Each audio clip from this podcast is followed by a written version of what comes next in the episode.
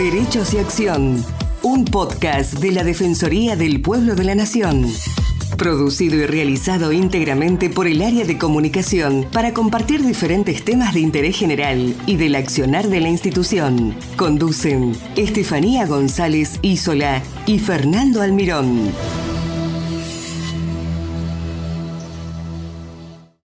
Cada año habría más de un millón de chicos y adolescentes que quedan sin las vacunas del calendario el día en el país y se sostienen los últimos registros oficiales de cobertura de acuerdo con una estimación de la Sociedad Argentina de Pediatría a partir de datos oficiales.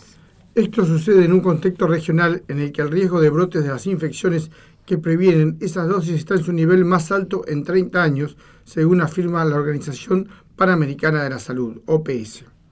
Para hablar sobre esta problemática, estamos en comunicación con la doctora Florencia Nolte, consultora nacional de inmunizaciones de la OPS Argentina médica especialista en pediatría en el Hospital General de Niños Ricardo Gutiérrez, maestría en salud pública y docente en la Universidad Austral y en la UBA. Hola Florencia, ¿cómo estás? Muchas gracias por estar con nosotros. Hola, ¿qué tal? ¿Cómo están? Es un gusto para mí, les agradezco mucho la oportunidad de poder hablar. Florencia, según estimaciones de la Sociedad Argentina de Pediatría, más de un millón de chicos y adolescentes se quedan sin las vacunas de calendario en el año en el país. ¿Esto implica un riesgo de rebrote de enfermedades que ya parecían controladas? Sí, digamos, el descenso de las coberturas ya se venía dando hace un tiempo y se acentuó con la pandemia. el análisis que hizo la Sociedad Argentina de Pediatría fue de un año puntual no es que hace el análisis año a año y año a año tenemos la certeza de que se pierde ese número de niños por vacunar, pero sigue que estamos en una situación de muchísimo riesgo porque las vacunas previenen para enfermedades que la mayoría se contagian de persona a persona. Si vacunamos o tenemos la enfermedad, adquirimos inmunidad y la imposibilidad de enfermarnos cuando muchas personas quedan sin esa inmunidad porque no recibieron la vacuna e ingresa un germen que ya no estaba, eh, que estaba controlado, que estaba eliminado, como por ejemplo la poliomielitis o sarampión, ingresa en nuestra población y hay muchas personas que no tienen inmunidad, que son susceptibles, pueden adquirir esas personas la, infección e irla transmitiendo en toda la población que no es no está vacunada, que no es inmune, y eso implica el riesgo de que haya un brote. Perfecto, Florencia. ¿Y a qué se debe la discontinuidad en el calendario de vacunación? Bueno, eso es un tema que estamos todos preocupados y estudiando para saber bien. Es una, eh, no hay una razón, es algo multifactorial, sí. Como ya decíamos, hay distintos factores que contribuyen como eh, ser, qué sé yo, la menor accesibilidad a las vacunas que puede haber eh, para distintas poblaciones o para algunas poblaciones, eh, las creencias de algunos sectores acerca de las vacunas o la desconfianza en las vacunas, la pandemia por supuesto que contribuyó y exacerbó todo esto. Exacto. Entonces, pero digamos, no tenemos en este momento un diagnóstico para decir es por tal motivo. Sabemos, tenemos la certeza de que es por múltiples motivos y se está estudiando como para tratar de ver de qué manera esto se puede revertir, ¿no? Y se están haciendo acciones al respecto. ¿Y hay, hay una exigencia para la vacunación? Me imagino en el ámbito escolar, a los chicos y todo. ¿No se les solicita que tengan las vacunas completas para cursar en un año en, para ir a la escuela o esto no es, no es así? Nosotros tenemos una ley de vacunación por la cual las vacunas son obligatorias para todos, ¿sí? para los chicos, para toda persona que tiene indicación de recibir una vacuna, dispone de esa vacuna en forma gratuita y tiene la obligación de recibirla. Los chicos, como no pueden eh, protegerse ellos solos, son sus cuidadores o los encargados de educarlos, de cuidarlos como profesionales o lo que sea, quienes son responsables de que estén bien vacunados. Y existen diferentes momentos, como es el ingreso escolar, en los cuales uno tiene que solicitar el carnet y ver si ese chico está adecuadamente inmunizado o no. Esto existe, está legislado. El tema es que por otra parte esta legislación no, no lleva preso a quien no, tiene las vacunas completas ni si bien, digamos, hay que reglamentarla porque es una obligación cierta, la de, ¿eh? no es ficticia, decimos que obligamos, pero no, es cierta, pero la, ley todavía no está reglamentada. Pero eh, el tema es que tampoco se deja fuera a los niños por no tener el carnet completo, fuera de la escolaridad. Perfecto. Y para que nuestros oyentes sepan, ¿la dosis del calendario tiene algún costo? ¿Dónde se encuentran disponibles para ser aplicadas? No, como yo les decía recién, eh, nosotros tenemos todas las vacunas que están en el calendario, son gratuitas y son obligatorias. Sí. Y las pueden recibir en cualquier eh, centro de atención pública en el que se disponga de vacunas, que son prácticamente todos. Claro. Todos los centros periféricos, todos los hospitales disponen de vacunatorios y ahí están las vacunas que se aplican en forma gratuita a todas las personas que las necesitan. Perfecto, Florencia. ¿Qué puede pasar si no nos vacunamos? Bueno, un poco les adelantaba recién cuando hablábamos de esto de la reintroducción de las eh, eh, enfermedades que estaban controladas, ¿no? Pero para ser más precisos, existen dos riesgos. Un riesgo individual, el riesgo de la persona que no se vacuna, que adquiere la enfermedad con todas las consecuencias que esto trae, desde eh, malestar menor hasta enfermedades graves que pueden ser causadas por el germen para el cual la vacuna previene. Incluso plazo, como pueden ser cánceres. Hay vacunas que protegen a largo plazo contra el cáncer, como son la vacuna de HPV, por ejemplo, o la vacuna de hepatitis B. Porque para poder tener esos cánceres es requisito haber tenido antes la infección. Si uno previene con la vacuna, no va a tener esa enfermedad. ¿Está?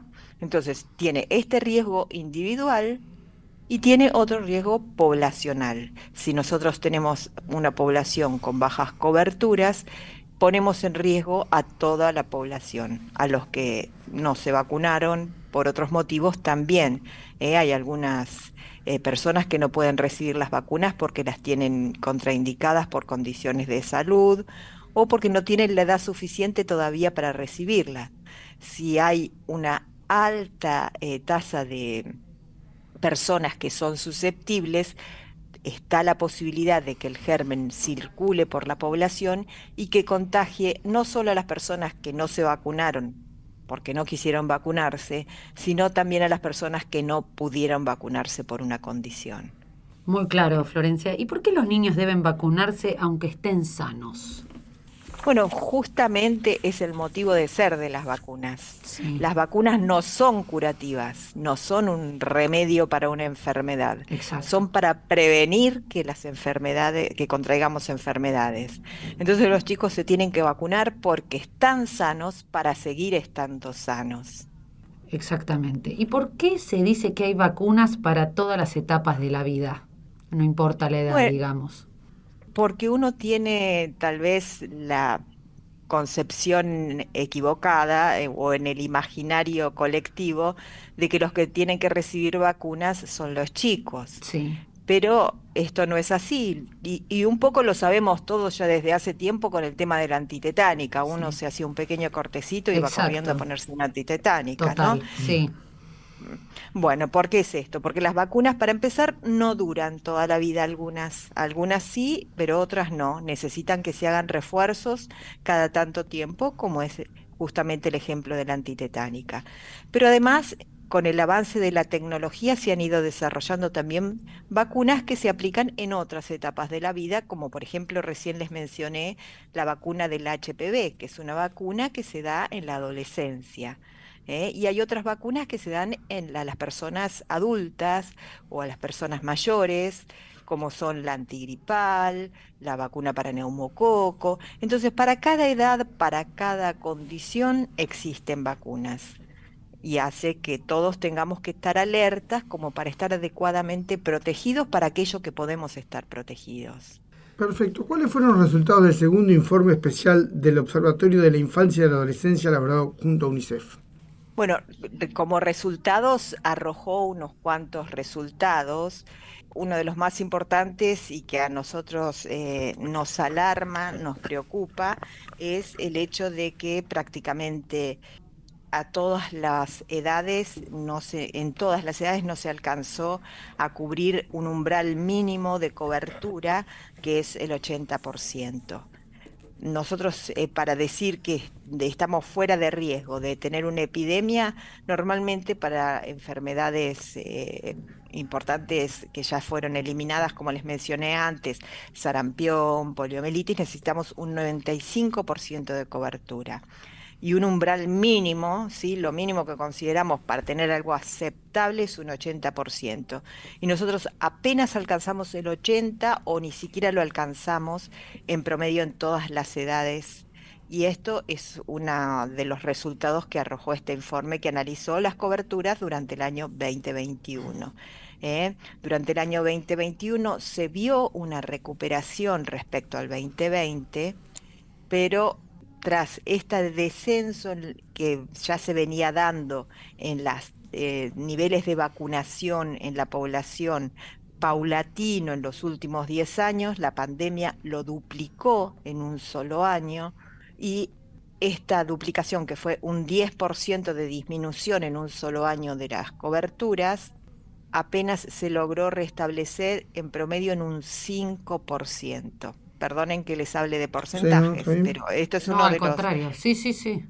de los resultados que este estudio arroja. Entonces, veníamos bajando durante 10 años, bajamos 10. En un año bajamos otros 10 y en el 2021 recuperamos un 5. Seguimos muy por debajo de lo que necesitamos estar. Con ese 5 llegamos a 80%, ¿entienden? Sí, sí, sí. Eh, Sí, sí, sí. ¿Y usted cree que es necesaria campañas, bueno, por supuesto de la opinión pública, campañas de difusión pública, campañas en las escuelas para que eh, la gente vuelva a tomar conciencia de la necesidad de vacunarse? Bueno, más allá de, digamos, lo que yo crea o no crea, no es lo importante en este punto sino que estamos trabajando en conjunto distintas instituciones, organizaciones como la Organización Panamericana de la Salud, con el Ministerio de Salud y todos los que estamos eh, abocados a la salud de la población en tratar de revertir esto de la manera que sea la mejor manera. Obviamente la concientización de la población es una de ellas, porque algo está pasando por lo cual la población no está accediendo y no está recibiendo las vacunas que necesitan. O sea que tendremos que apuntar hacia todos los lugares posibles, ¿eh? quienes indican vacunas, quienes reciben vacunas, como para fortalecer esa confianza y volver a tener niveles eh, de vacunas como los que hemos solido tener en otro tiempo. Perfecto, Florencia, la verdad que fue un placer haber hablado con vos, súper claro todos los conceptos, impecable.